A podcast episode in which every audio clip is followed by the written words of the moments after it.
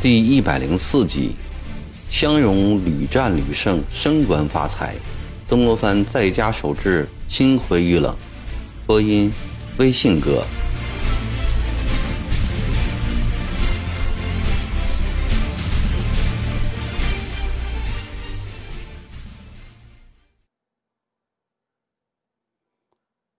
入夏以来，天气一天比一天炎热。近半个月了，湘中一带又刮起了火南风。这风像是从一座巨大的火炉中喷出似的，吹在人的身上，直如火燎炭般的难受。山西沟渠中的水也全被它卷走了，连常年行船的捐水河也因水浅而断了航。河田。开了切，几寸宽的切缝里，四脚蛇在爬进爬出。以杨花的禾苗因缺水而显得格外的枯黄干瘪，什么都是蔫蔫哒哒的，半死不活。连狗都懒得多叫一声，成天将肚皮贴在地上，吐出血红的舌头，喘着粗气。人们在摇头叹息，上了年纪的人都说。三十年没有见过这样恶毒的火南风了，这是连年战乱不休，互相残杀，引起了天心震怒。这火南风是上天对世人的惩罚。午后，天气更加的燥热，一向最能吃苦的荷叶塘农夫，这时也忍受不了烈日的无情炙烤，都躲在茅屋里不敢出来。四周静悄悄的，只有一声低声尖利单调的蝉鸣，从粉墙外的柳树叶上传进黄叶堂两边厢房里，和着屋子里混浊不清的老年男子的哼哼声，使这一带的空气越发显得郁闷难耐。黄金堂东西两边共有十多间厢房，它是曾府中最好的住屋。东边住着曾国藩一家，西边住着曾国荃一家。去年秋天，曾国华应李继斌之邀去了湖北，紧接着，曾国荃也重返了吉安战场。这几天里，曾国荃的妻子熊氏就要临产了。两个月前，记者的妻子贺氏在黄金堂难产中死去了。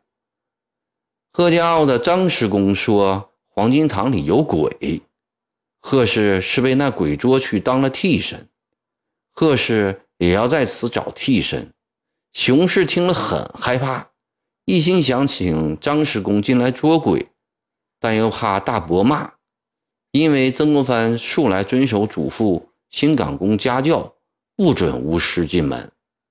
妯娌们商量好。决定请张师公在曾国藩午睡时进府来做场道场。吃过午饭以后，看着曾国藩睡下了，张师公带着一个小徒弟，偷偷的进了黄金堂，将熊氏卧门关好，在里面点起蜡烛献香，穿上法衣，仗着一把桃木剑做起法来，一切都是轻轻的。轻轻的跳跃，轻轻的念咒，轻轻的敲锣，看看道场就要完了。谁知小徒弟一不慎，将搁放在柜顶上的一面锣碰了下来。在这安静的午后，这一面锣掉在铺的青砖的地上，犹如放炮打雷，发出震天动地的响声。什么鬼名堂啊！正在东厢房里睡觉的曾国藩被惊醒了，他愤怒地坐起来，大声喊叫。西边厢房里，欧阳夫人、熊氏、武氏及妯娌吓得不敢出声。欧阳夫人忙跑过来，气喘吁吁地说：“没什么，一片破锣摔下来了。”锣为何摔下来了？曾国藩望着夫人，脸色发白，神色惊慌。觉得很奇怪，是老猫弄下来的。欧阳夫人急中生智。曾国藩走出中厢房，来到正厅，只见西边房门紧闭，门缝里隐隐约约透出一丝烟气来。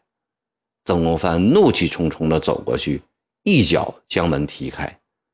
身穿法式的张师公和他精心布置的道场，立刻毫无遮拦地展现在曾国藩的面前。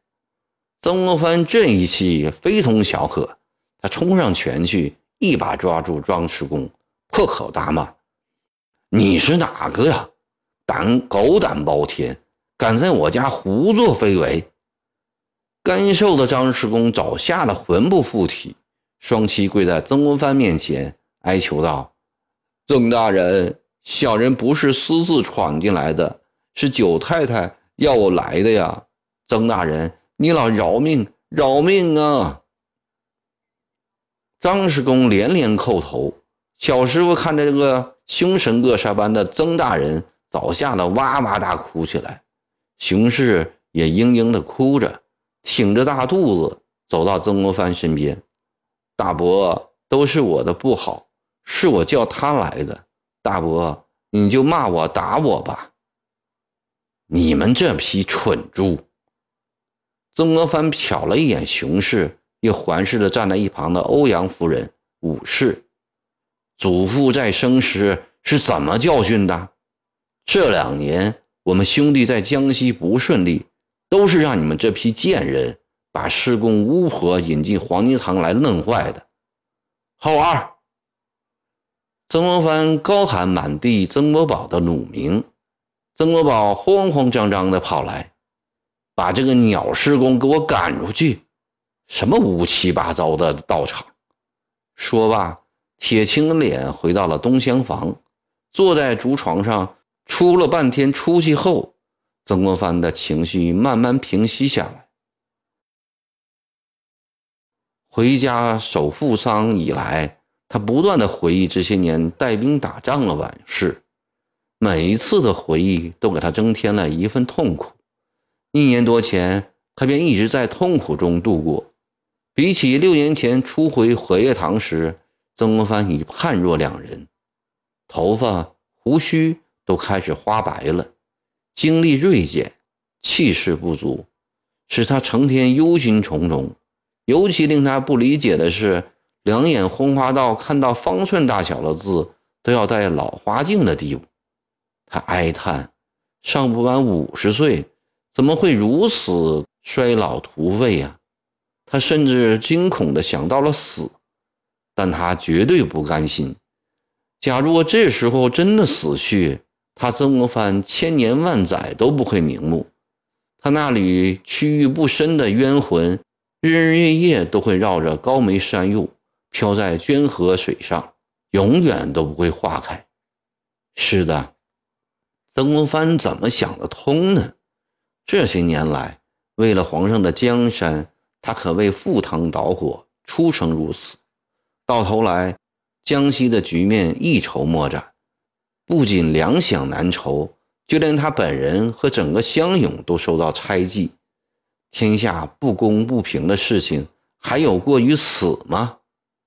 去年回家不久，他收到了湖南巡抚衙门转来的上谕，赏假三个月，假满后仍回江西督办军务。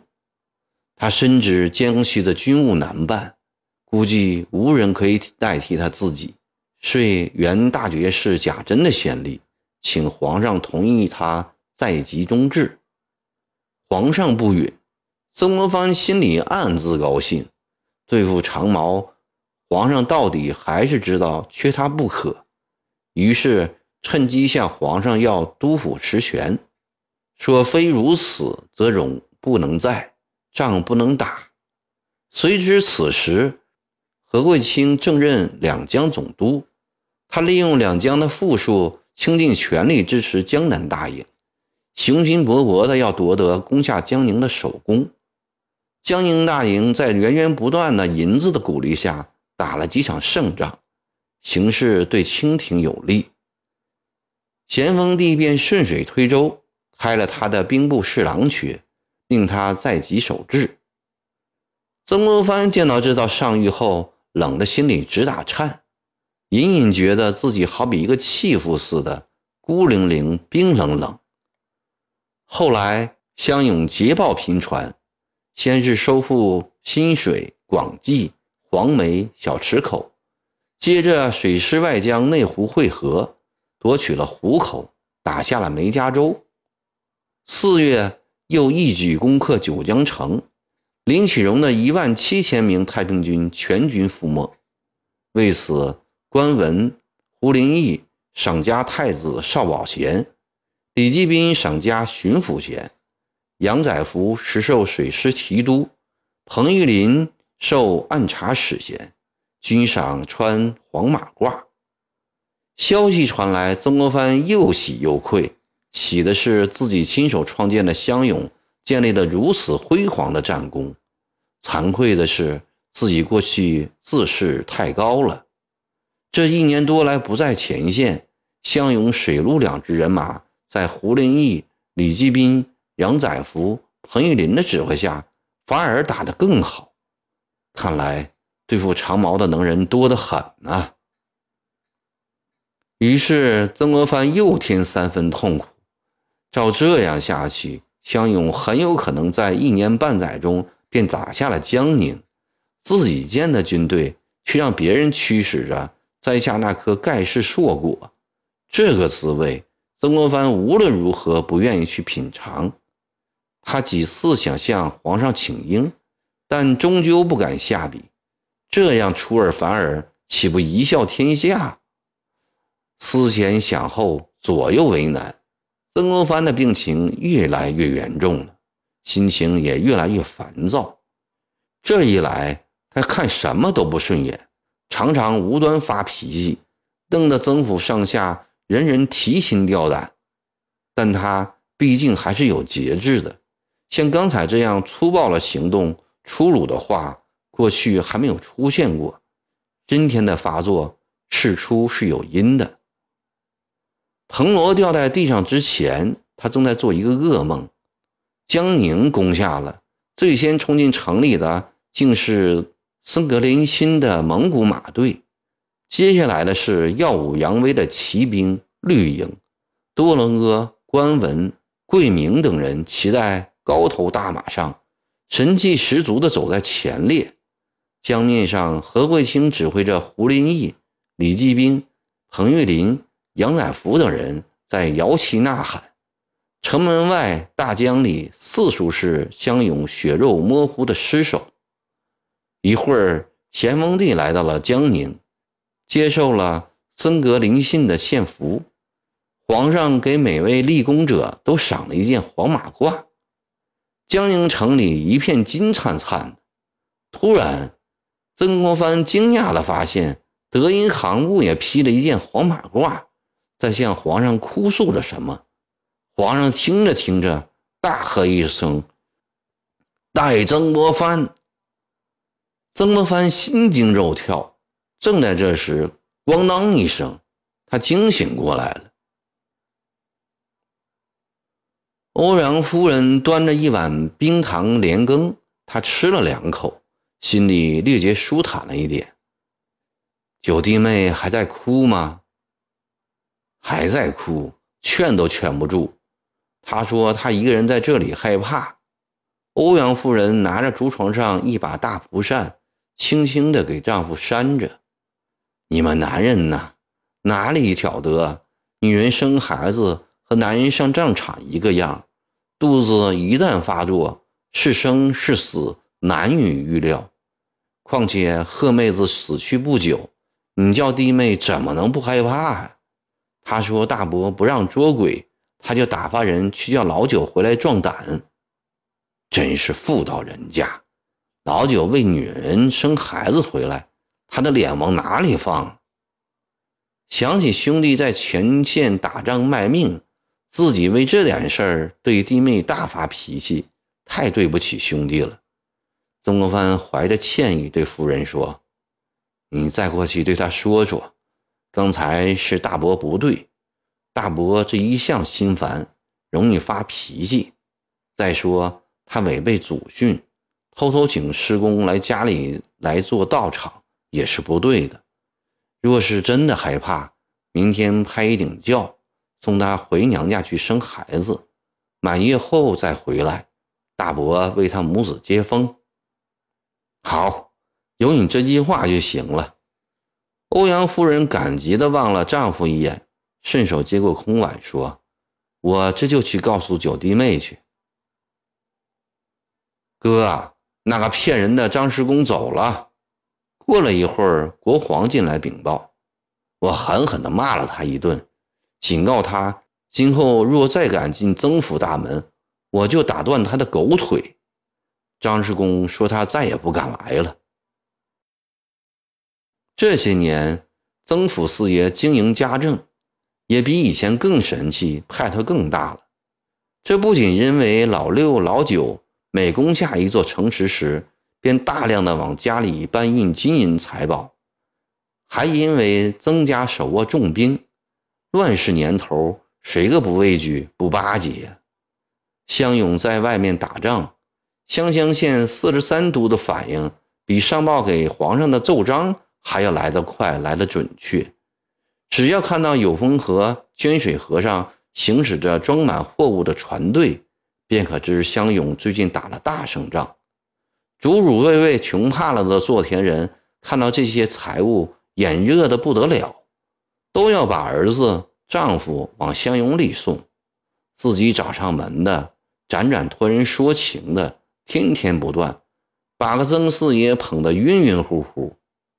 这一年多来，国皇见哥哥心情不好，时常生病，心里也是很着急，四处求医问药，打听偏方，一心巴望着哥哥早日恢复健康，好重上战场，为曾家攫取更多的财富、更高的地位。昨天。他又有了新的发现，哥啊，蒋氏街碧云观里来了个游方道士，有起死回生的绝技，什么疑难怪病他都可以治得好。明天我陪哥去见见他，如何？一个游方道士能有这样高的医术？曾国藩怀疑地问：“你听谁说的？”雁门师亲口对我说的。国皇坐在竹床的另一头，神秘地说：“雁门师前几天到碧云观去寻访老友九环道长，见观里有一位面孔丑得出奇的新道长。九环道长介绍说，这是他的道友，最近从广西游历到此。雁门师见他脸虽难看，却仙风道骨，因而喜欢。”丑道长也钦佩雁门师的学问，两人谈得十分投机。当夜，雁门师留宿碧云观，又谈到了深夜。随之兴奋过头了，雁门师的老气疼病发作了，急得九环道长手足无措。丑道长不慌不忙地拿出一根银针来，在雁师门的耳根上扎了一针，还真是怪事了。雁门师马上就不疼了，于是知丑道人医术精湛，向道长求断根之方。丑道长开了一个药方，雁门师服了两三剂后，觉得精神大振，手脚轻便，仿佛年轻了十多岁。雁门师昨天到碧云观去道谢，丑道人要他切莫外传，说从不替凡夫俗子看病。我昨天到蒋氏街，巧遇雁门师的出现，他悄悄地告诉我这件事，要哥亲到碧云观去拜访这位道人。曾国藩素来尊敬这位给他启蒙的忠厚老师，既然是雁门师的亲身经历，还有什么可怀疑的？